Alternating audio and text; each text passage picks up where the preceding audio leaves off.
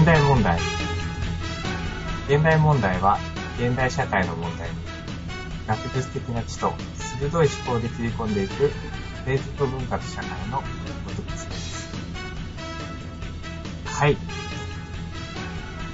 現代問題第81回、2020年9月11日収録です。ということで、久しぶりの収録なんですけれども、皆さん、いかがお過ごしでしょうか？ということで、ちょっとみんないつもと違うなっていうふうにお気づきかもしれないんですけれども、今日はですね、ゲストを現代問題お迎えしております。えー民族芸能の若手研究者としておなじみ、あの文化系トークラジオライフにも出演なさった、西島さんにゲストに来ていただきました。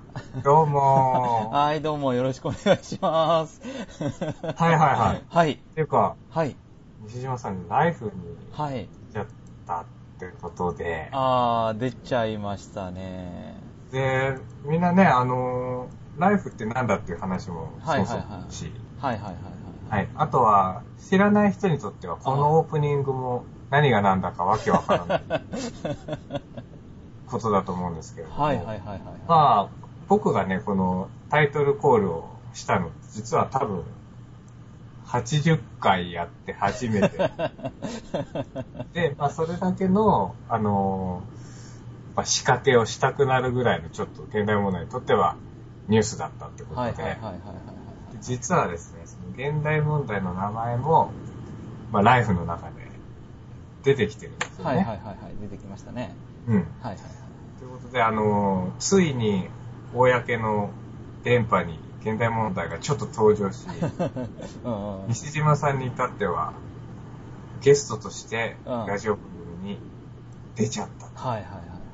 ということで、ちょっとまた新たなフェーズに入っていったんじゃないかと。うんうんうんということでですね、まず今日はあの、最初に西島和弘はなぜライフに出たのかという。そ この、あの、インタビューみたいなのからちょっと始めたいんですけうん。れども。はいはいはいはいはいはい。はいはい。まずあの、ライフっていうのは何なんだっていう、そうですね。まああのそこからですね。うん、単純、単純というか分かりやすくちょっとはいはいはい。してもらいたいんですけれども。はい、えっと、まあ、文化系トークラジオライフという、えっと、TBS ラジオ、TBS のラジオで、はいえっと、放送されている、まあ、番組があるんですが、これが、えっと、月1回ですね。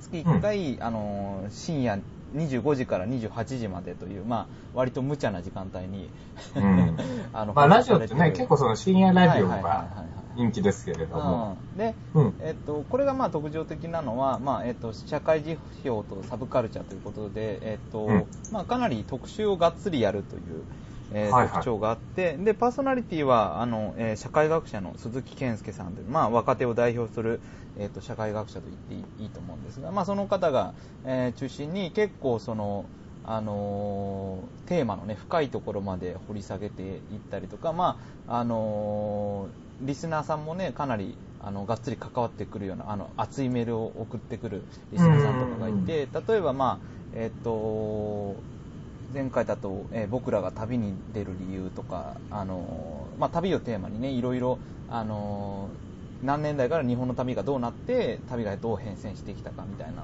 のとか、はいはい。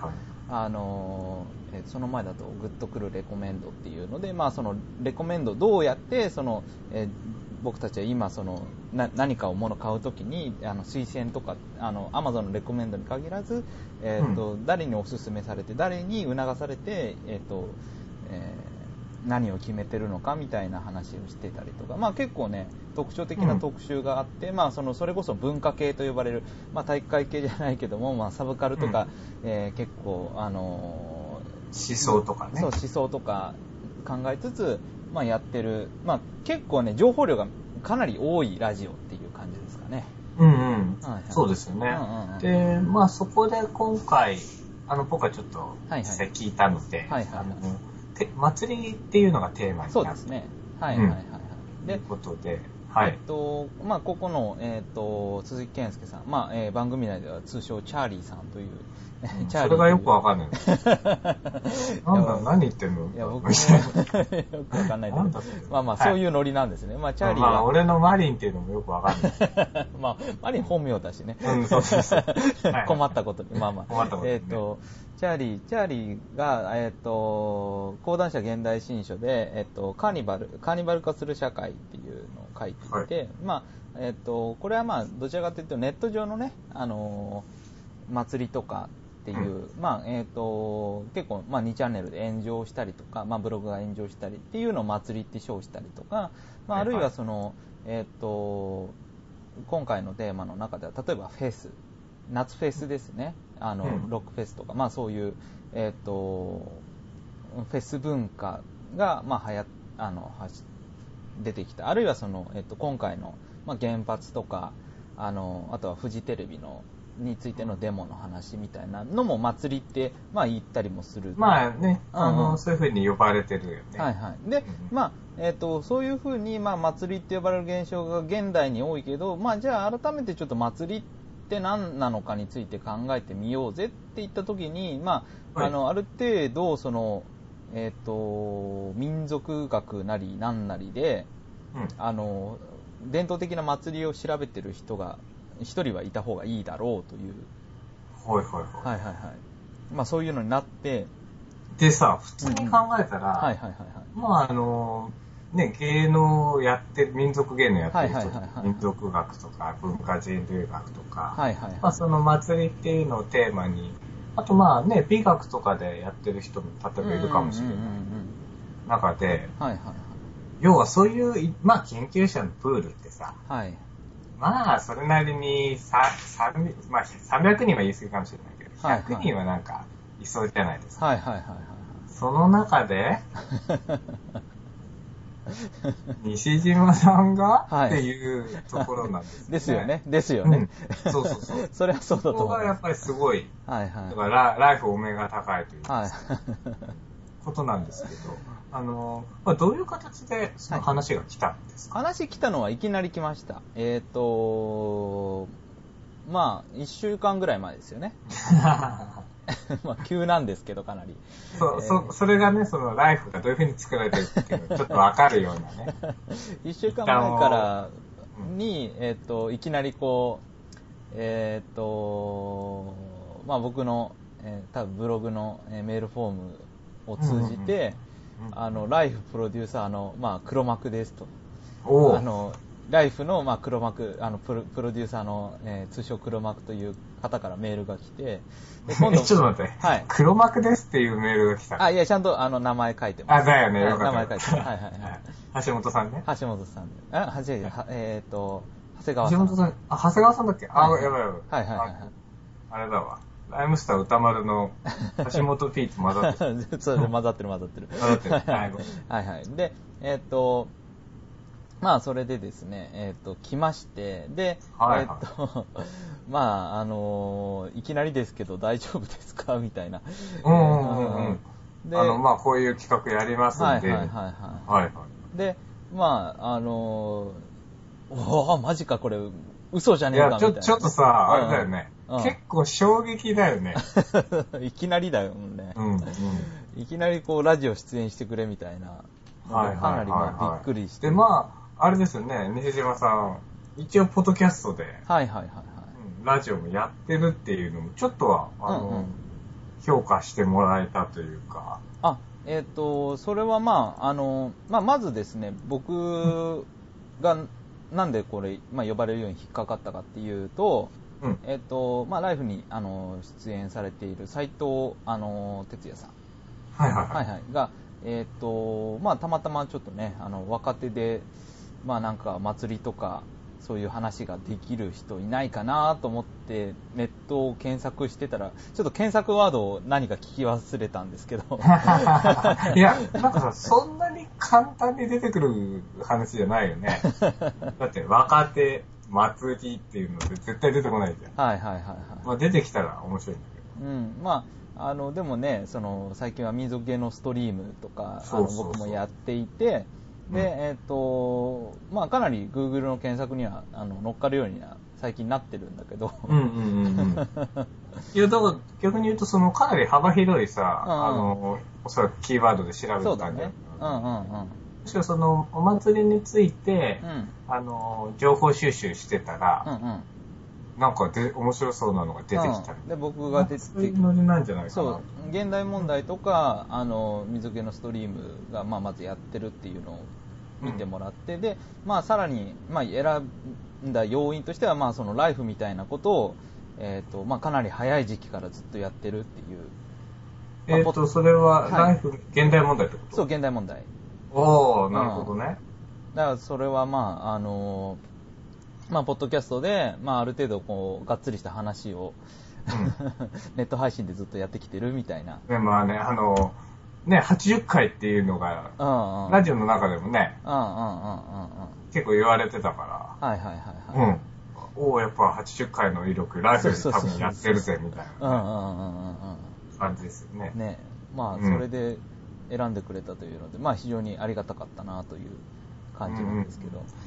で、実際は西島さん的にどういうお話をその中でされてはいはいはい。まあ結構ね、あのーまあ祭りということで振られることは多かったんですけど。うん、なんかね、まああの、登場機会最初の方特に多いなっていそううそう感じ。そうそうそうそう。まあ、えっ、と、結構ね、民族学的な視点からっていうので。どうなの？そうそうそう。まあ、僕もね、あの、民族芸能って民族学と若干ずれるんで。うん、ちょっと違うよね。まあ、ちょっとね、柳田国夫的な、はいはいねはい民族学にイメージ。そうそうそうそう。柳田国はね、あの、民族芸能嫌いだったからね。うん。まあちょっとね、そのあたり、あの、いろいろあるっちゃあるんだけど、まあ、えっ、と、僕自身、振られたことと、まあどういう立場で答えたのかっていうと、まあそもそも村の祭りっていうのは、まあどういう形で行われてたかとか、その祭りの効果としては、そのコミュニティの中で祭りを行うとどういう、えー効果が現れるのか。うん。うんうん。だそれは例えば、まあ、あの、えっと、まあ今まであった、その、うんすごい固定的なあ関係だったのが、祭りの場で一旦ちょっとぐちゃぐちゃになって、で、えっと、祭りをすることで、祭りの場では、その、割と、まあ、ブレイコーじゃないけども、うんうん。あの、一旦固まってた関係がももう一回解きほぐされて、で、あの、さらに、えっ、と、日常に戻った時に、あの、新たな関係が生まれてるみたいな、まあそういう話をしたりとか、いや、なんかさ、あの、うん俺びっくりしたというか、はいはいはいおおと思ったのはさ、はいはいはい。別のパーソナリティの間で晴れとけみたいなあ、話になって、はいはいはいはいそこでいきなりチャーリーが、うん西島さん晴れとけって何ですかね？はい。そうだね。ね振られて、はいはいはい。あれは、あの、全然台本とかあんまないんですね。台本はないですね。なはいい。。ないじゃあ現代問題とかなり似てますね。そうですね。なるほど。まあ確かになんか台本なさそうな感じだけど。まあだからある程チャーリー度、の仕切りがすごくいいから、あ成立するっていう話なんですよね。ーまあある程度どんな話してもなんとかつなげようとしてくれるので。うん。うんうんうんうんうん。なるほどね。うんうん。そうそうそうそうそうそう。それはまあすごい、うんうん。うん。楽だったけど、まあ、あの大変だったのは結構ね、出演者が多いんですよ。うん、ですよね。あのー、並みいる出演し、出演者。言えてねえし。えっと、僕が出た回はね、えっと、鈴木健介さんはじめ、あのー、ね、ツイッターで有名な津田大介さんとか、えー、斎藤哲也さん、早水健郎さん、渋谷智美さん、で、えっと、ゲストには、あの、えっと、浜野聡さんって、えうっと、ん、あの、いや、びっくりしたのがさ、浜野聡と並んじゃうの？そうそうそうそうそう。びっくりですよ。いや、だからさ、改めてその、うんすごいなっていう。びっくり威だっ力た。うん、いいのか並んでみたいなね。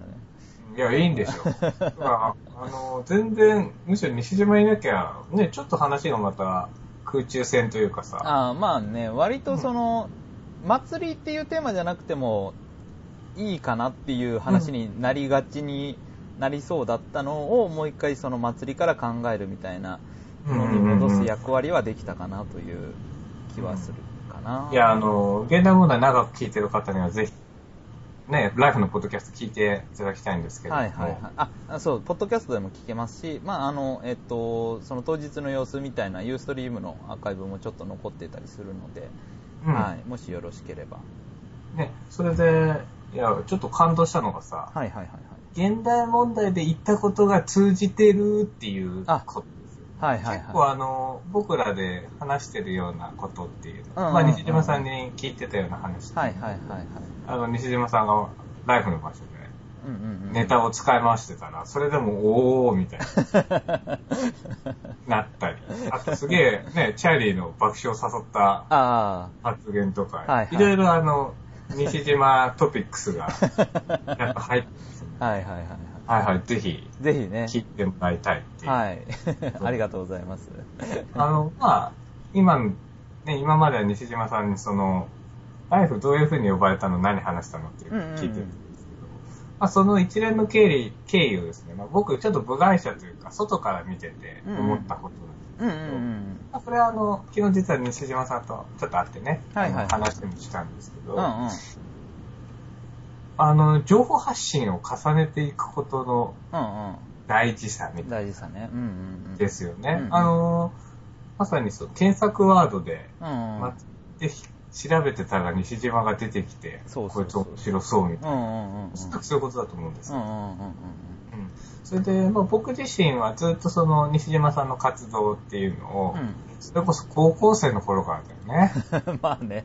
生きてるわけじゃない。いろいろね。うん、うんやってはいる。。それで、西島さんは昔からそういう情報発信とかって、うんうんうん。まめにあのやってきてそうだね。たキャラクターでう、んうん。それで、高校時代はね、あのー新聞作ってああ、たそうだね。あの、ん結構過激な新聞を作ってました。うんうんうん。そうなんです。うんうん。で、まあ、そういう形で、あのー、もともとそういうことが得意だったと思うんですけど、はいはい。大学院に入ってから、あの、さらにね、要は、昔から僕らで、もうさ、研究者になるって起業するようなもんだよね、うんうんうんしていてうん。うん、うん自分で広報もやんなきゃいけないし、うん。はいはいはい。経理もやんなきゃいけないし、そうそうそうそうでもちろんな研究の中身も作らなきゃいけない。そう。うんうんうんでその個人の名前で仕事していくっていうことをかなり意識して、あの、いろんなね、戦略的に振る舞っていかなきゃいけうん。うんない。うんうんで、そういう時にやっぱり、あのー僕らの研究っていうのは、まあ、研究ってある種ニッチなことやんないと。それまでの積み重ねっていうことではちょっと足りなくて、はいはい。うん、プラスアルファをどんどん乗せていかなきゃいけないじゃないですか。うんうんうんうんで、そういう時に、例えば、あの、ちょっとニッチなこともやんなきゃいけなくて、うん。うんうんで西島さんの研究はさ、一見その、民族芸能っていう大きな枠組みの中には入るけうど、ん。うんうん。あ、アラマ踊りとかね、うんうんあのフィールドがあって、はいはいはい。うんで、もう超過疎地の村に通い詰めて、うんそこで何時間過ごしてんだみたいな。まあね。うん。で、やっぱりさ、あのー面白いと思う人は面白いと思うしね、そうういうんことだけど、あの、僕がやってるテーマにしてもそうかもしれないんですけど、うん。うん。まああのー世間的に見たらさ、うん。何やってんのっていう話まあそうだよね。ですよね。うん。でそういうことっていうのを、おそらく普通のさ、研究者として、うん。でフィールドに入ってフィールドノートつけてっていうだけだったら、今回絶対ライフには呼ばれないわけですよ。まあそうですよね。うんまあ。だからそこを、あの、自分の中で消化して、コンテンツっていう形で世に出して。まあ、西山さんまさに今、民民族芸能ストリームみたいな形はいはいはいでやられてると思うんですけど、はい。うんうんうん。まあ、その一連の作業っていうのが、うんやっぱり一つ実を結んだっていうのをね、はいはいはい。うん、あのー僕はめちゃくちゃ感動したんあです。うん。それで、あとやっぱり、西島さんがいいところは、あ。はいはいはい。好きなことをとことん突き詰めて やってるってことだと思うんですよ。まあね。うんうんうんうん。それで、研究ってなかなか難しいのは、うん。自分の本当に好きなことと、あと研究になることって別だったりとかね、うんうんうんうんあと論文の形にするときっていうのが、やっぱりまたもう一回その好きなことやってますだけじゃダメで、フィルターをかけて、あのより洗練されたものにしなきゃいけないっていう。はいはいはい。そういう作業の中で結構研究者って言っても苦しんでやってる人たちがたくさんいる中で、うんうんうん石田さんはもちろん大変なことこといっぱいあると思うんですけど、うん。まあそれを、その、自分が面白いと思うものを面白いと思ってもらえるように。伝えていくっていう、すごくシンプルな。作業っていうのが、うん積み重なっていってる。で、僕はさ、やっぱり、あの、昔からこのね、あの、現代問題でも、あの、村上隆さんのまさに芸術企業論はいはいはいはいあの自分の好きなこととか、自分が好きなような作品を好きなように作ってるだけでダメだ、みたいな感じですよね。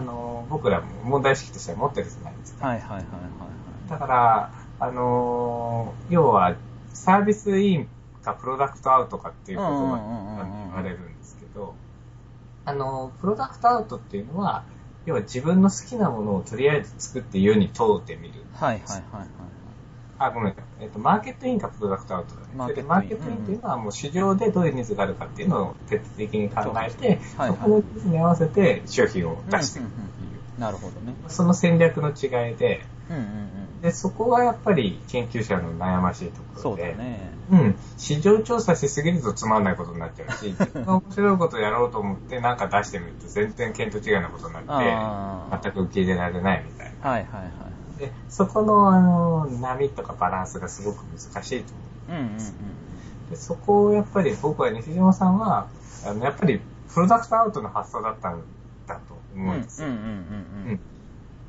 正直、あらまみたいな。何それみたいな。もう潰れちゃえばいいじゃん、みたいな。とかね。まあ思う人もいるかもしれない。うんうんうんうん中で、やっぱり西島さんが、うんうんあの、面白いんですよ、つって発信し続けたと。うんうんうん。で、やっぱりそこに、あの、僕が嬉しいのは、やっぱり現代問題が一つそうだね。貢献できてるっていうことですよね。うんはいはいはいはい。うん、やっぱり、あの、現代問題にとってもこれは大きなニュースで、うんうんうん多分、ね、うちら続けて何年間 ?3、4、もっとか。うんもっともっともっと。5もっとうんえっと5五えっと6いや5 6年年か。5年5年ぐらいか。はやってる。うん5年はやってると思う。年うん。で、まあ、そういうのやってた時に、うんうん。やっぱり一回ブレイクがあったっていう。う、んねうん、ことだと思うんですよね。えはいはいはいはいはい。うん。なので、まあ、そういう形で、えっと、僕自身、あの、ちょっと、感動しました。うんうんうん。いや、俺も本当に、あのーね、今までやってきたことが、まあ、無駄じゃなかったって 言えば、まあ、まあ、それはもう全然、その、別に、あの、ラジオに出ることがゴールじゃないし、今でもね、やっぱ、最終的には、あの、ネットの、あの、僕らの活動っていうのが、やっぱり、あの、中心で、まあ、これが一番盛り上がることが一番だなと思ってるんですけど、まあ、はい。でも、やっぱりね、あの、こうやってちゃんと聞いてくれてたり、まあ、それが何かにまた繋がって、あの、コラボじゃないけど、あの、まあ、うん今回は僕の出演という形で実を結んだっていうのは、あの、すごい嬉しかったし、いやー、すごいですよね。で、やっぱりその、それだけのものをうんうん、こいつできると。うん要はいきなりさ、ど素人じゃないですか、言うて。ど素人だね。ねで、あのね、メディアに出てたりとうんか、うん。あとはその、研究者としてね、あの、テニアっていうわけじゃないからね。はいはいはい。だからその、要は、こいつど素人だけど、来れんだろって、話せんだろっていうふうに思ってもらえただけそのう、だね。うん、あの、蓄積と、はいはいはいうん実際にラジオやってると。はい。うんうんうん。だあのまあ、マリンさんが言ったそのマーケットインとプロダクトアウトの話だけど、まあうん、僕自身はもう本当にだから、えっと、テーマを選んだ時にはもう、ラプロダクトアウトっていうか、まあ、これをやるんだっていう、まあ、それは、えっと、市場関係なく、まずはこれをやるんだっていう、荒間踊りっていうのがあって、で、うん。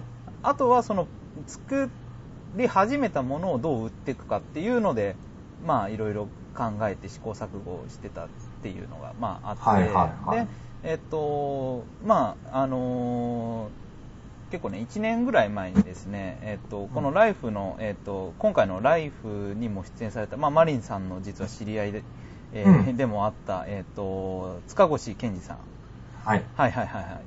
僕の小学校の先輩なんですよ。そう、聞いた聞いた。そうそうそう。びっくりしたんで、あの、ウィキリークスを最近はね、うん。あの、よく調べていて、で、あの、ラジオに呼ばれることも多いんですけど、1年ぐらい前に、この塚越さんがウィキリークスが話題になった時に、えーっと、ディグ、TBS ラジオのディグに呼ばれて出てたのを聞きまして、うんうん。で、その時、まあその年齢を聞いて、えっ、と、1個上ぐらいだっけ？そうなんですだよね。で、1個上ぐらいで、その、僕が普段聞いてるそのディグに呼ばれて、で、えっ、と、マジかーって思った 時が、まあ、あの、一つあって、ままあ、え若いですよね。若。い。で、まあ、その、俺も、まあ、うかうかしていらんないぞというか、まあ、もうすでにね、あの、メディア露出ししてる、あの人が。同年代がいるそうそうそう、いる。で、まあ、ライフの方でも、その、えっと、1985年生まれ、あの、僕らと同い年の、うんえっと、古市、えっと、古市さんっていう方が、えっと、出ていまして、まあ、あこの方は社会、若手の社会学者なんですが、うん。はい、えっ、と、まあ出てたりとか、まあ、えー同世代のね、活躍というのが、まあちょっと刺激になったというのもあって、まあ現代問題、あの、えっ、と、すごい、えっ、と、まあマリンとこうやって、えーずっといろんなテーマを扱って掘り下げ、はいはいえーてるのも、あのー、取れてるのがすごいだあいいなと思ってたんですけど、ちょっとね、そ現代問題は結構幅広いテーマを扱うから、うん何かの専門家としては呼ばれにくいなと思ってたんですよ。なるほど。あの、何かワンテーマに詳しい人で、なんかゲストで呼ばれるみたいな。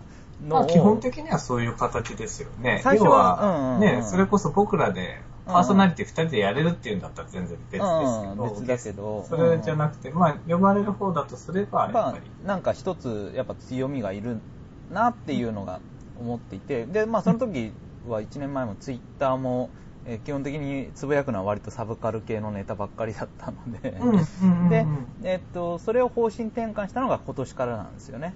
おなるほど、戦略的にやはい。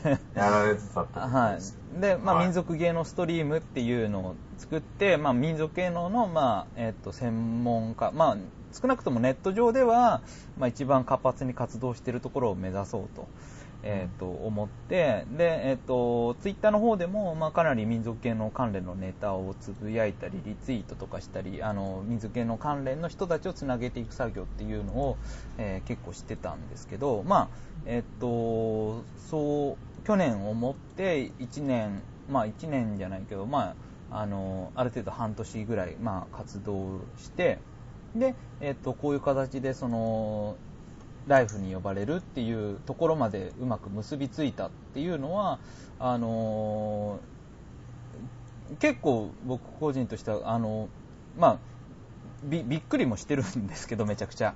うん。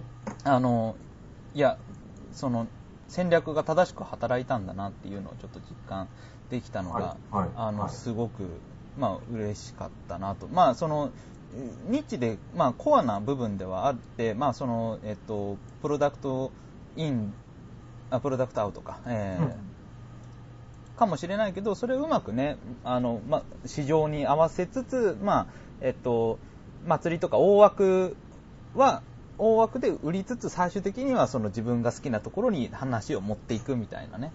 うん。うんうん。だそういう、あのー戦略というか、まあ、売り出し方っていうのも、あの、いけなくはないなっていうのを、今回の、あの、ライフ出演で、ちょっとね、手応えを感じたという感じですね。そうですね。はいやっぱり一回一区切りというそうかで、すね。はい。うんはいはいはいでしたよね。ということで、あのーぜひですね、先ほどからも言ってるんですけど、はい。ライフのポッドキャストを 聞いていただいて、はい。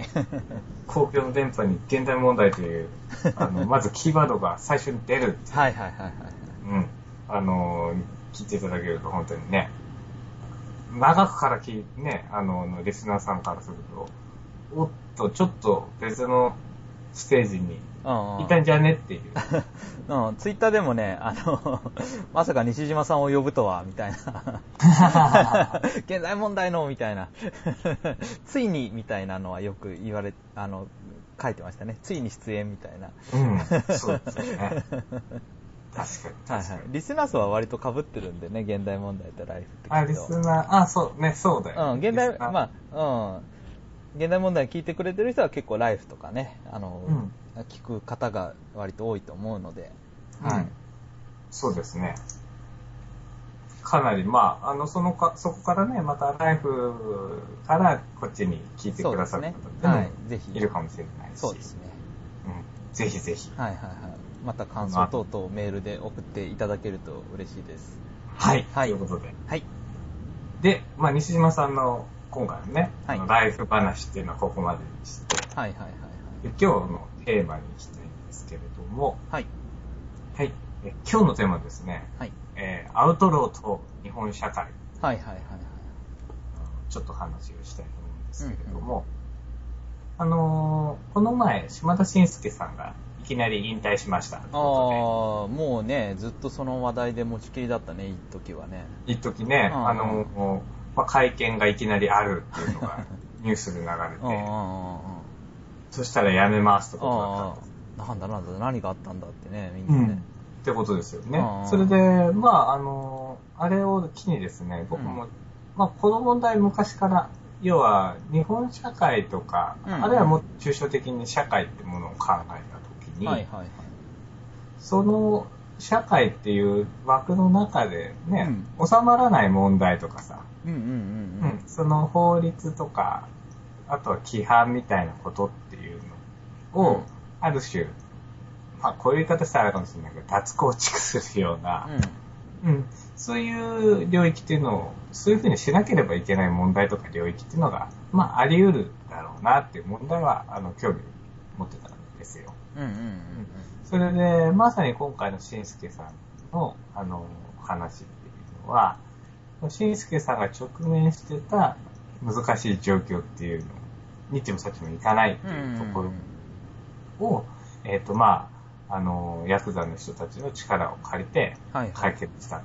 うんうんうん。で、その後に、えー、関係が始まって、うんうんで、なんか一緒に写真撮った撮らないとかさ、うん飯食った食わないみたいなところで、あの、まあ、問題になったっていうことで、うん。まあ、そのあたりのさ、事件の真相っていうのはもう僕らど素人なんで、はいはいはい。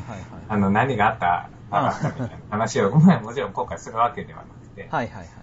まあ、あの、その、いわゆるアウトローの人たちの存在っていうのが、社会の中でどういう意味を持つのかっていう、はいはいはい。うん、ちょっとまあ、あの思考実験的にというか、うんうんうん考えてみたいんですけれども、あの、まあ僕が一番興味を持ったのがですね、今回、あの、新助さん問題の、まあ、余波といいますか、はいはいはい。えーその会見の翌日ぐらいに、うん。あの、フジテレビの特ダネっていう番組で、はいはいはい。司会の小倉さんっていう方がいるんですけど、はいはいはいその小倉さんがですね、あの、ちょっと暴力大容認発言みたいなのをして問題になったっていうのがありました。で、それはどういうものだったかっていうと、えー、まあ単純に言いますとですね、あの、アウトローの人たちに解決しを頼まなきゃいけない状況とか、うんうんうん。そういうことはあり得るんだっていう話をしたうんうんんですね。それで、まあ、その中で、要は何が問題だったかっていうと、うんうん。まあ、公共の電波で、えー、すごく影響力のある人がですね、はいはいあの、暴力団を容認するように聞こえる。またその存在っていうのがあり得ると。うんうん。うん、いう話っていうのを、まあ、しちゃったってことなんですよね。はいはいはい。うん、それで、まあ、そこがですね、あの、まあ、具体的にどういう言葉で言ったかっていうとですね、うんうん。あの、小倉さんの発言そのままままなんです。けども、はいはい。はいまあ、問題の解決方法っていうのは、これは皆さんもいろいろな問題を抱えてると思います。うんこテレビご覧の皆さんもねっていううんうんうんうんところから始まりまして、はいはいまあ、あの、警察とか弁護士とか、あの、所属事務所とか、うんうん企業とか、そういうところでどうしても解決できない問題っていうのがあったときに、はいはい何らかの圧力を発揮して解決させる人がいるってことも事実なんですね。うん。で、まあ、それが圧力団体であったり、うんうん。まあ、闇の社会の人であっそういう時は切羽詰まって、自分の知らないところであったとしても、それを解決した人が闇社会の人であった時に、その解決してもらった本人の責任はどこまであるんだってうんいうことも、いろいろ考えなきゃいけない。で、ここがちょっと問題だったかなと思うんですけど、うんはいはいはい。皆さんの周辺にもうん。ね、知らないうちにそういう人たちが解決してくれたってこと、どこかで起こるはずなんですよね。うんうんで、していて解決してくれることもありますよ。ダメなのは分かっているけれども、それしか解決方法がなかったっていう人が中にはいると思うのね、みたいな。はいはいはうんまあ、こういう発言だったい。なるほど。ということで、うんで、僕はですね、うんこれはあの、価値観が入ってるかどうかっていうところがまず一つ論点なんです。はいはいはいはい。だから、事実としてそういうことがあるっていう,、うんうんっていうのを基本的に小倉さんは。言ってるんだとうん思うんですだけど、それを、まあ、あの、事実としてあるっていうことが、あの、あり得るし、うん。うん。やっぱり、その、市民と暴力団っていうのは、あの、ある意味で相互関係というかね、あの、はいはい補完関係になり得るよ、補完関係が成立し得るよみたいな話うんうんうん。まあ、しちゃってるんですけど、はいはいはい。うん、だから事実としてそういう人たちがいて、そういう問題の解決の仕方があり得る。うんうんうんうん。で、そのあり得るってことを、まあ、あの、それは、あの、いいいことまでは言わないけど、うんうん。あり得るってことは必要だってことだよね、みたいなとこまで、うんうんまあ、踏み込んでいっているってことなんですよね。うんうんそれで、まさにここでこの発言が、ボロクソ叩かれるっていう。ことを、まあ、どう考えるかっていうはいはいはいはい。うんことだと思うんですよ。なるほど。うん。それで、まあ、僕が、まあ、その素朴に考えたときにさ、うん。小倉さんが言うように、警察も弁護士も事務所も企業も解決できない問題っていうのが世の中にあると。うんうん。その時に、それをもしかしたら解決してくれる存在として、うん。暴力団うん。がいる。うんでそれはなんか事実としてはあり得ると思うんですようん。うんね。うんうん。で、要はその事実っていうのを、うん。うん。あの、どう考えるかってことなんです。だからそういうのは、もうそもそも暴力団は存在しちゃいけないから、うんうんうん。たとえそういう誰にも解決できない問題が起こったとしても、そういう人たちには頼っちゃいけないっていう考え方が。一つある。うんうんその一方で、あの、存在してるっていうことは、それは社会の中で何らかの役割を果たしてるんだ。うん。うんうんあとは、やっぱり、そういうふうな暴力団にならざるを得ない状況に、例えば、あの、置かれている人もいるかもしれないし、うん。うんうんあのー、社会の中に存在してるってことで、それだけで意味があるんだっていう考え方もあると思うんですよね。うん。はいはい。うん。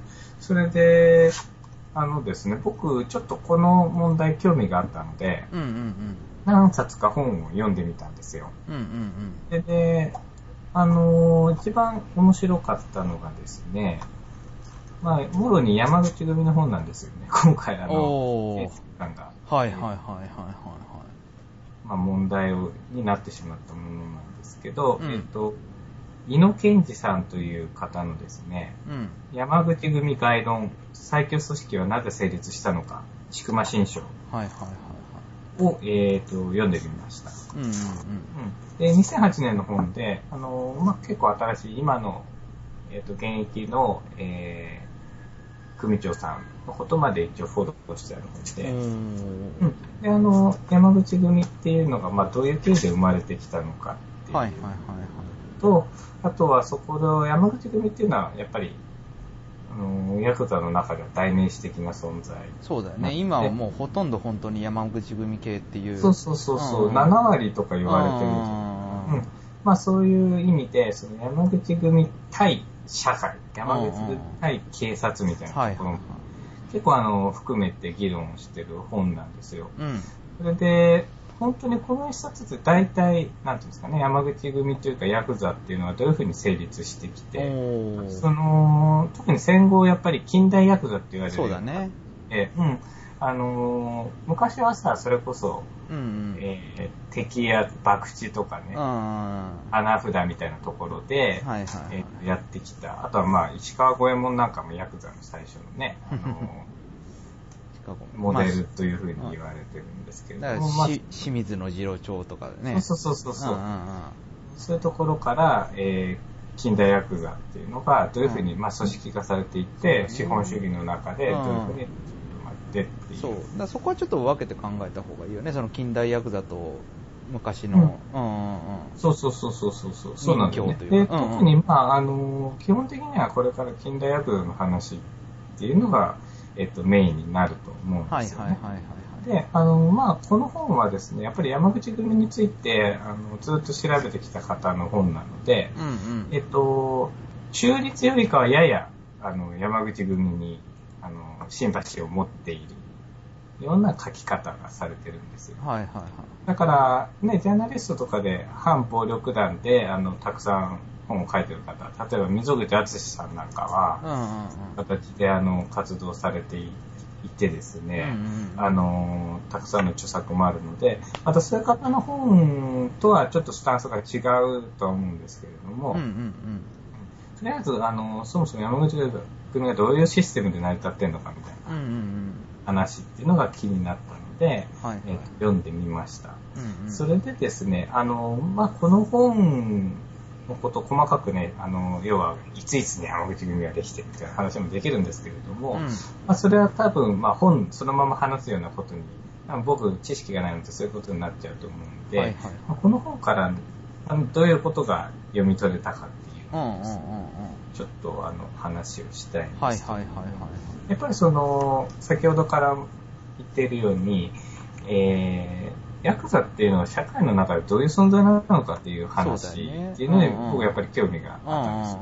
うん。うん。だってね、普通になんか暴力団とかっていう風に呼ばれてたら、なくしちゃえばいいじゃんっていう人が、まあ一般的な意見としてあるけども、まあなんでその人たちがい今までずっと生き残ってきて、で、えっと、今も、んな、なぜかいるし、多分ずっと回ってるし、みたいなのはね、うんうんうんあの、普通の人の疑問としては一番大きいところでもあるよね。そうなんですよね。うんそれで、まああの、例えばヤクザの人たちってどういう人たちなのかっていう話。そう。うん。で、ここはさ、あのちょっとね、データとか取りにくいし、うんうん実際はよくわかんないところが多いと思うので、安易なことは言えないんですけど、うんうん。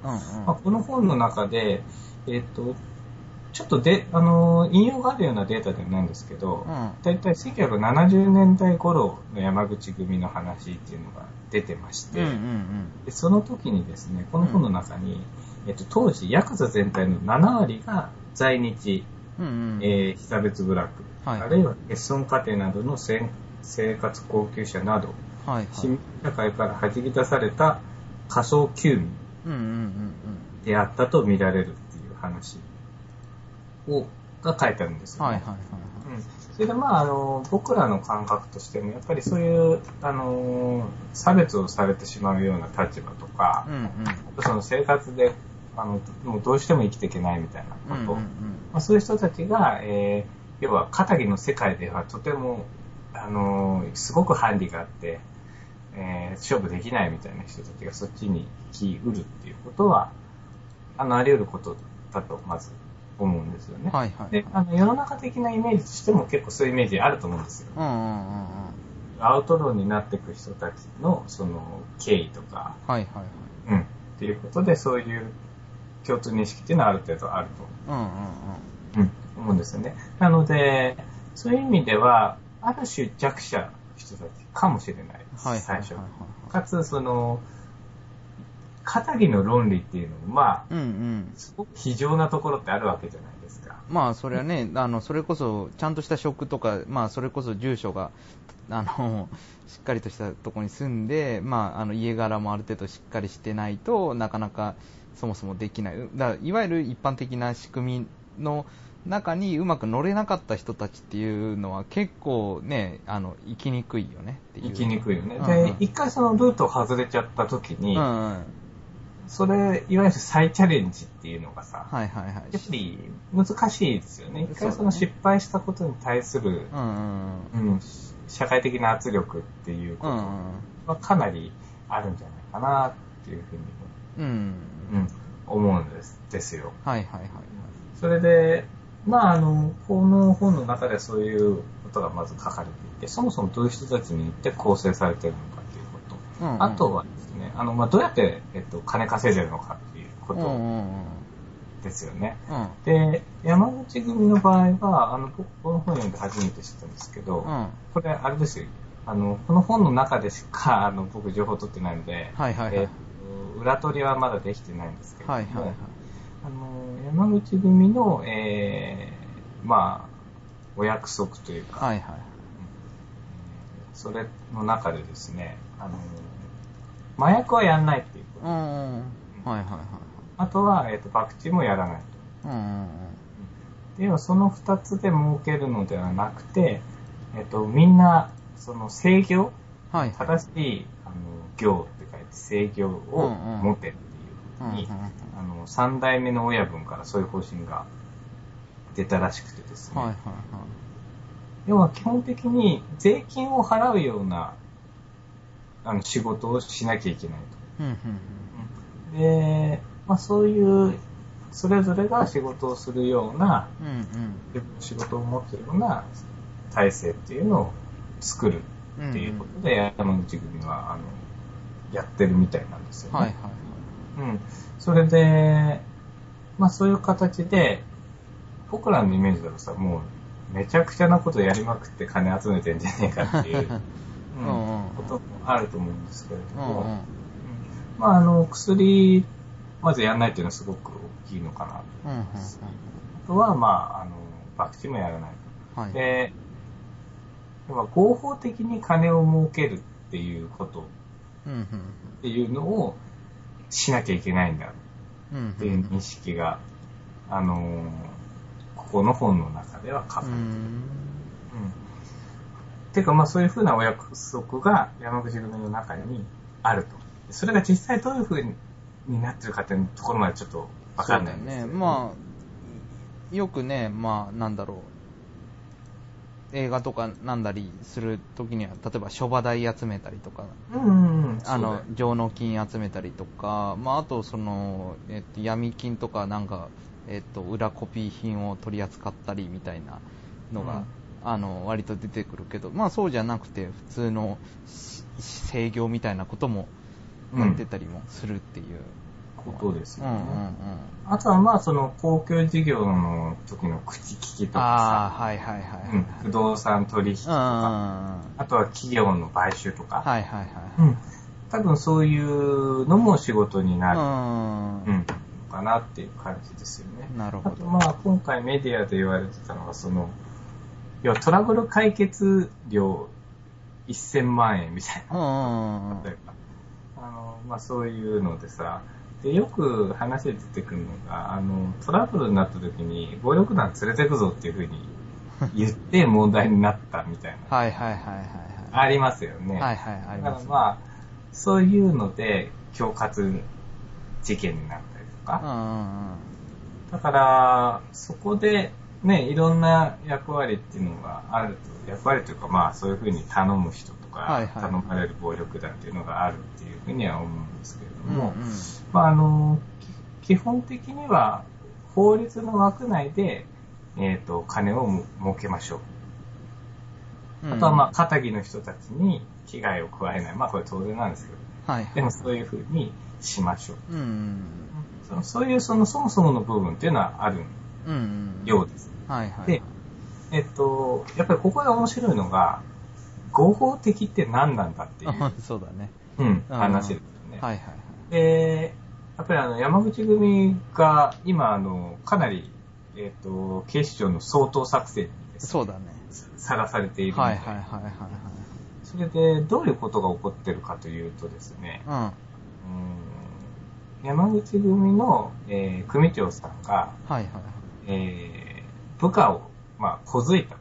うんうんうんっていうので、あのーそれを、で、えー暴行罪で逮捕されたりとか なんかそういう、まあね、山口組とか暴力団だからさ、小づいたどころじゃなくて結構大変な えーリッチみたいな感じでしたのかもしれないんですけど、はいはいはいはい。でもまあそういうですね、えっ、と、行儀が悪い若い衆親分が殴ったことで逮捕されたりとか、うんうんあとその親分が飼い犬の狂犬病予防注射をしてなかったっていう容疑で 逮捕されもう別件もいいとこだっていう感じですね。そうそうそうそう。はいはいはいはい。で、まあそれぐらいですね、うんうんあの、まあ、不法っちゃ不法だけど、みたいなところで、はい。えっ、と、とりあえずもう上げまくるっていう、はいはいはいはい。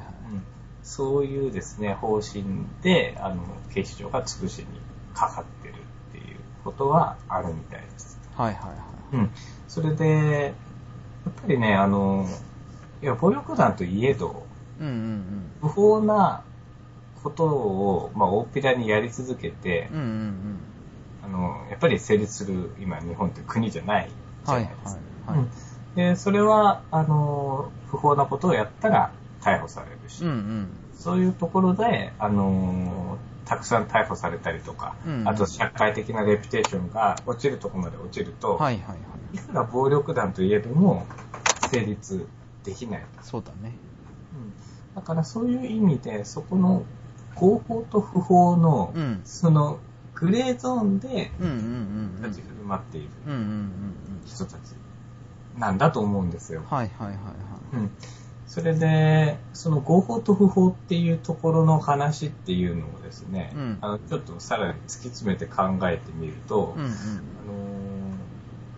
要は法律ってどういう役割なんだみたいなうんうん話っていうのに、あの、多分考えが行き着くと思うんですようん。ね。はいはいはいはい。それで、これはあの西島さんに昨日も紹介した本なんですけれうんども、うんうん。えー宮崎学さんという方のですね、はいはい。えー、法と掟とっていう本うんうんがあるんです。でこれはあの、陽戦者っていう出版社から2006年かな出てる本なんですけれども、えっ、と、この本はですね、要は宮崎さんって、あの、お父さんかな？か、なんか、ヤクザ系の人はいはいはい。で、えっ、と、10代からその、要は組の一員というか、おー。おっちゃんとして、ほうほうほうそうですね、若衆と一緒に 暮らしてきたみたいな。へえ。あ、そういう背景があるんだ。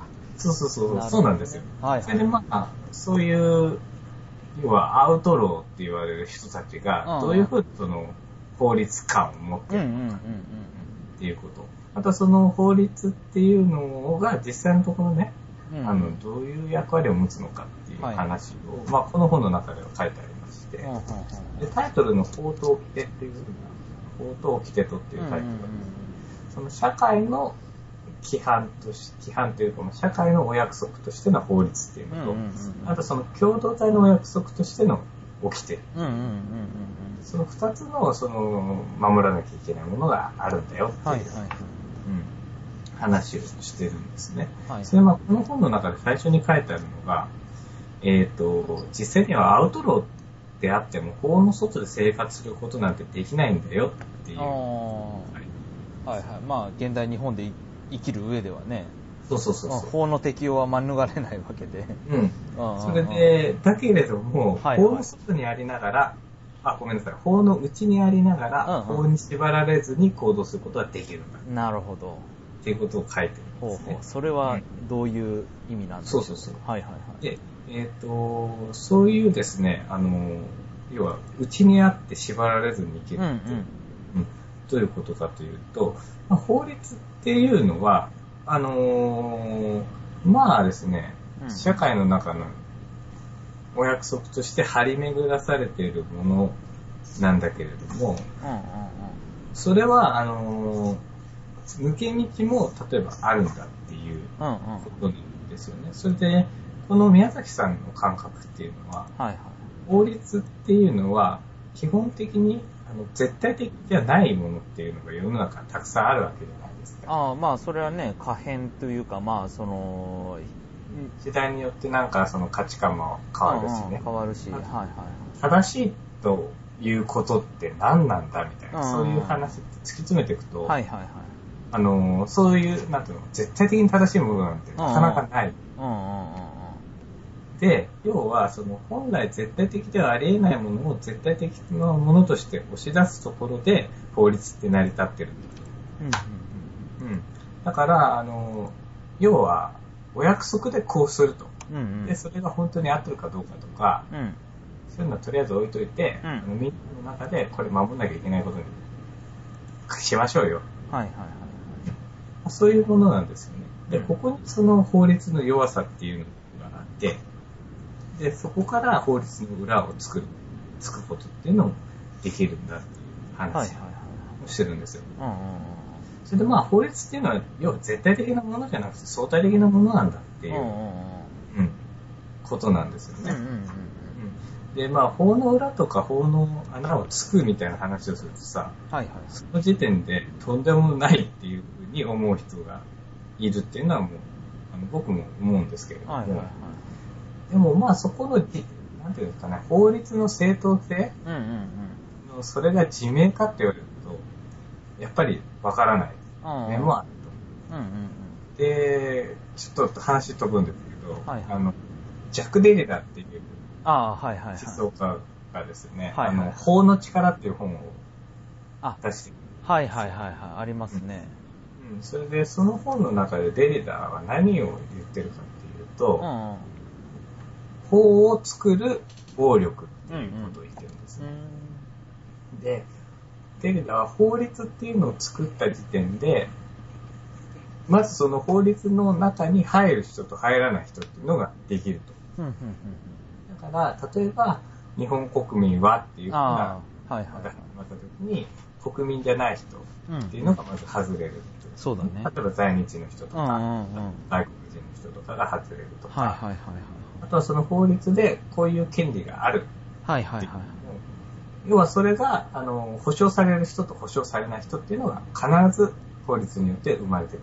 うんうんそれね。それは、あの、法律を作った人たちによる暴力なんだ。なるほど。っていう話をデリダはしていて、ほうほうほう。要は法律って法は乗り越えなきゃいけないみたいな。おおある種、その、まあ、要は、彼は脱法式みたいな話でそういうことを言ってるんですけど、うんうんうん要は法を乗り越えることが正義につながるみたいな。おだからもう、超アウトローじゃんみたいなそうだねじなんですけど、まあデジタルがそういうぐらいなので、うんまはあ、法律っていうのはそういう相対的なところがあるんだっていはいはいはいまあデリダもちょっとねあのマフィアの親分みたいな顔してるしねそうそうそうそうそう。まあ、マフィアだったんじゃねえかっていう。ねうんフランスマフィア。まあ、あのーね、でしかもその、脱法とかさ、まあなんか法の穴をつくっていうのはさ、要は、まあ結局、額面通り、あ額面を細かく見ていくと、それにはやっぱ言われてないこと、法律上は、まあ政府だと読み取れることをし、あの、してるわけだよね。うんうんうん一応。は。で、えっと、それをやっちゃダメっていうのは、まあ、どちらかっていうと、法で規制されてるというよりは、まあ、なんか空気読め的な、あのー感覚だよね。うん。あの、脱法がダメだっていうのはね。うん、うん。だから、それはまた、なんかね、あのー議論があっても良さそうなところというか、まあ、よく、はいはい。うんうん、なんか合法ドラッグを脱法ドラッグと呼びましょうとか、なんとかいろいろ言うのがあったりもしたけど、うんうんうんうん。うんうんうん。だからそれは結局ね、空気読めっていう話で、でもそんな、あのーそもそもね、俺らに関係ないところで決まってるんだからうん。っていう感覚も、まあ、わからないではないよね。うんううん。ん、っていうのはなんとなく今の聞いた印そうそう象としては。そうそうはいはいですよね。うんうん。だからまああの、いや、このことを思ってさ、あうんの、暴力団の人たちの活動とか説とかできるわけで もちろうんないと思うんですけど、あの、ものの考え方として、その法律っていうのをどう使うかっていうそうだね、うん。法律との距離の取り方というか。距離の取り方ね、うんそこはやっぱりすごく、あの考えていくと面白い。面白い。うん根源的な問題につながる。ことだと思うんですよ。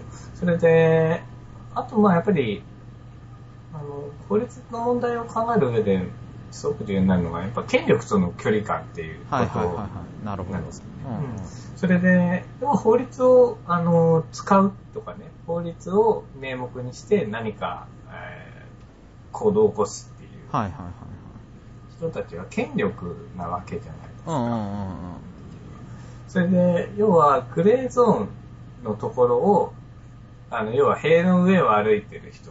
で、その塀の上を歩くような人っていうのは、要は戦略的に歩いてるから、基本的にはその人は、ギリで塀の外側に落ちるような、はいはいはいはい。う ん要はだから捕まらないような、あの、活動をしてるうん。思っていても、要はその人たちが、あの、いや、これ、あの、要は権力を持った人に、いや、これダメでしょっていううんうん。こいつ潰しとかなきゃダメだっていうふうに思われた時点で、その人がいくら合法的に振る舞ってる。あるいは実際にうん完全に不法なことはしてないといえども、あの、捕まっちゃうってことはあり得るんはいはいはいはい。ですよね。で、その、あの、まあなんとかわかりやすい例が、いうんわゆる国策捜査はいはいはいはいっていうのがあるのかないのかみたいな。はいはいはいそういう、あの、面白いところに行くんですけどはい。も、あの、佐藤勝さんとかさうん。、そうだね。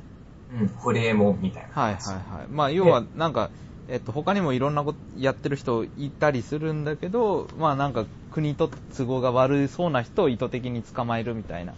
うん。うんうん。そうそうそうそう。だからそこをね、むしろ、そこの線引きするのはもう、あの、権力なんだっていうふうに、もう思っとくしかないはいはいはい。面があると思うんですよね。それで、要は佐藤勝も、あの、割り切って言ってるのは、うんいやもう権力がそういうふうに言ったら不法だからはいはいはい俺捕まるかっていう、うんうんそういう、あの、人なんです。なるほどね。うん。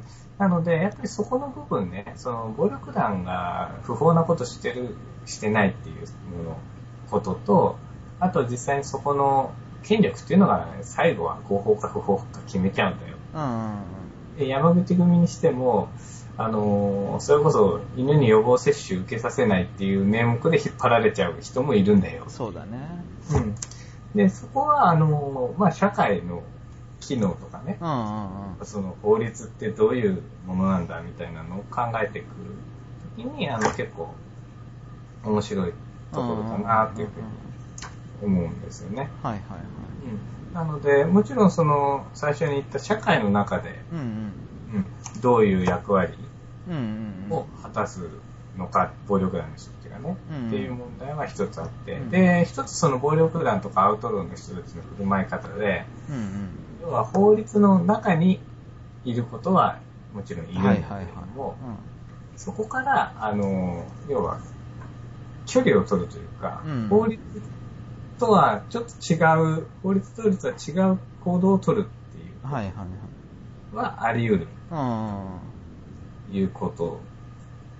っていうのは、まあそういうふうな行動原理っていうのを持ってるんじゃないかうん。だな。うん。やっぱりその、まあ、法律とはべ別にその社会規範みたいな、まあ、いわゆる道徳、公衆道徳みたいなのがあるわけだけど、まあえっとまあ、その自分にとってその、えっと、社会規範なりなんなりそのやっちゃいいやっちゃいけないこととあのやっていいこととやっちゃいけないことの区別みたいなのは、まあ、それぞれの人なり、まあえっと家族なりあるいは、まあ、ななんか学校なりで共有してるのかもしれないんだけどだ法律をそのままその道徳にしていいのかっていう問題はだよね。うん。うん、だそれは別に重ならなくていいし、まあ、重なってたらちょっと怖いところ。で、うん。法律がその完全に社会道徳だったらもう、えっと、全ての人はもう権力に絶対服従で言いなりになっちゃうので、うん。えっと、うん。法律っていうのは、まあ、あの悪い法律も当然人が作ったものだからあって、でそれはあの変えていかないといけない。で変えていかないといけない時にやっぱりその、えっとぼ僕たちが思ってるそのやっちゃいけないことやっていいことっていうのをもう一回話し合って、まあ、社会規範に照らし合うまあ社会規範なり自分なりの道徳観に照らし合わしながらまたその法律変えていくみたいな作業が必要になることもあるので、だからそれはか必ずしも一致しない。で、それの、えっと、いわゆるその社会規範と法、あまあ、自分たちの道徳と法っていうのが、まあ、すごく乖離してる極端な例っていうのが、まあ、その暴力団なり、アウトローの人たちっていう。そうそうそうそう。うんうん。まさにそういうことだと思うんですよね。はいはいはいそれで、あの、今回のその山口組と新助さんの問題っていうの。っていうのは、あの、深く考えていくと、やっぱりそういう問題まで行き着くと思うんですよ。はいはいはいはい。うん。なので、ね、新助けしからんと。うん。で、どんな難しいことがあっても自分で解決せなあかんでっていう。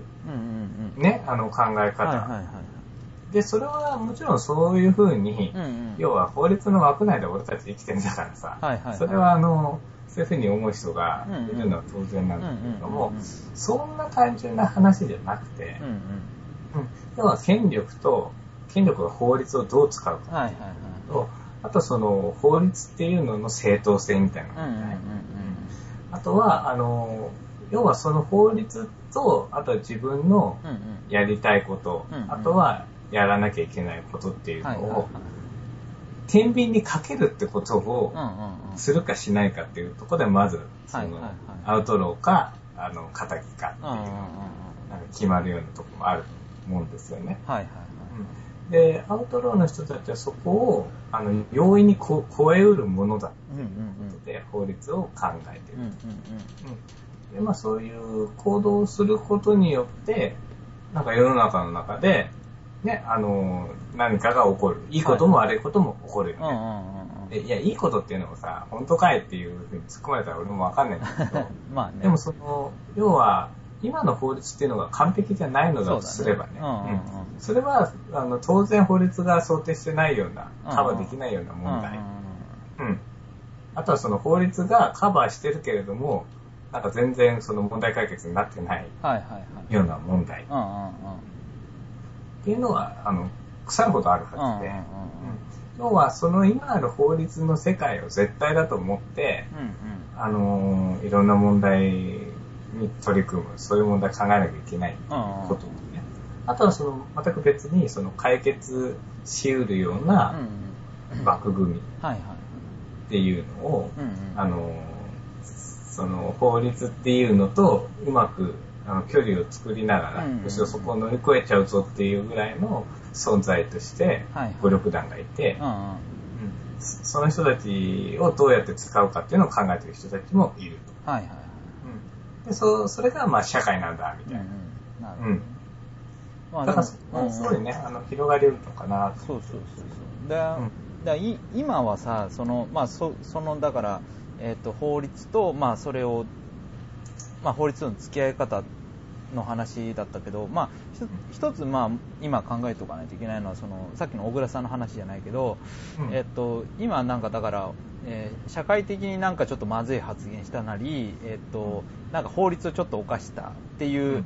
ことが、そのネット上に上がると、そこでバーってもうそれをもう、あの、鬼の首を取ったように炎上するっていう問題も片方ではあって、だからそれまでだったら、まあ、ある意味でその、えっとまあ、コミュニティの中で、えっとまあ、怒られたり。制裁されたり。うん、でまあでも怒られてで許しが与えられたりしてた問題がえ結局インターネット上でそれが起こるともう全部す鬼をく首取ったようにもうなんかバーって炎上しちゃって、まあ、電話かかってきてあの どうなってんだみたいなのがバーってこう広まっちゃって、でまあどこまでもこう追求されていってしまうっていうのがあって、まあそれはある意味法律それそれもある意味で法律にのっとった遊びではあるとは思うんだけど、うん。うん。うんまあ、まあかなり悪質な遊びではあると思うんだけど、うん。うんうん。だからそれの問題と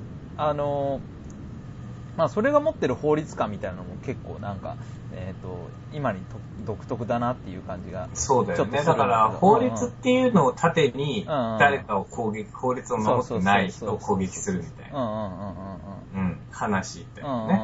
うん、だからそれとなんかやっぱ決定的にね やヤクザの人たちが考え方違うなっていうのもあるし、う。ん。うんうん、だからそういうのもなんかね、えっとうん。法律観考えるときに、あのーいろいろ、うんうんそうなんだよね。うんうん、で、やっぱりあと、その、まあ、そういう生き方って、うん、あまあ、あっていいじゃんってことなんですよ。うんうん。うん、そういう考え方ってね、はいはいはいはい。うん。それはもう別に、単なる相対主義っていうふうに言われちゃったらそれまでなんだけど、うん。うん。あの、いや、そのさ、実際にそういう人たちがどういう役割を果たしてるのかとかね、社会にとってトータルでプラスかマイナスかなんて全然わかんないんだけど、うんうん。でもそういう考え方があり得る。うんうんで、デリダもそういうふうに言ってんじゃん、みたいなさ、うんうんうんうん。例えばね。はい。で、それはあの、思考実験としてでも、うん。うん。あとその、生き方としても、うん、あり得る問題だとは思うんですよ。うんうんで、それを、だけど、小倉さんがバカなのは、うん。その、公の電波の上で発言することじゃないよね。うんうんうんうん。それはね。だけど、うんうん。うん。でも逆に、公の電波ってそれぐらい当たり障りないことしか言えないのだとすれば、僕たちがあの、電波じゃなくて、ポッドキャストでうん通信でこういうのを配信することっていうのは。あの、それなりにやっぱり意味があるのかな、のはあありますよね。はいはいはい。うん。なので、その、今回の問題って実は結構面白い本質的な問題を問いかけてる。面があるんじゃないかっていうことで、今日はお話しさせてもらいました。はい、どうもありがとうございました。はい。はい。で、えっと、エンディングの方いきますか。はいえっと、それは僕でいいですか？どうぞどうぞ。今日はあの、マリンさんの仕切りだったので、まあ、はい最後は。オープニングだけでね。はいはい。えっ、と、はいはいじゃあ、現代問題では、えー感想意見を募集しています。えーまた取り上げてほしいテーマやコンテンツ、あるいはやってほしいコーナーなども募集中です。えー西村とマリンの意見に対する反論や間違いの指摘なども受け付けておりますので、よろしくお願いいたします。メールは現代問題のブログからお願いします。現代問題とすべてカタカナで検索をかければ、えーブログにたどり着けると思いますので、えーそこからメールフォームでお送りください。一言感想から長文まで受け付けております。まあ、ぜひね、あの、聞きましたなり、まあ、あの、えっ、と、ライフ面白かったですみたいな のでもいいので。いや、なんか、心なしかあの、西島さんの、はい喋りがプロっぽくなってるようなあ、本当に。やっぱりあれですね。ライフに出て、ギャラをもらうとちょっと違う。もらうと。あー、でもまあ、ねプロですからね、それはある意味で。あーまあでもね、うんで定期的に収入がないとね、ちょあまあっとプロとはそりゃそう言い難いね。うんうん。まあ、そのね、現代問題、はいはいはい。いつか有料化。有料化、まあ有料コンテンツも配信ぐらいがね。ああ、なるほうんうんどね。はいはいはいあ。そうです、そうです。うん。まあ、当分先だと思うんで、皆さん。まあねはいはい気軽に聞いてください。はいはい。ということで、はいはいはい、お疲れ様でした。はい、お疲れ様でした。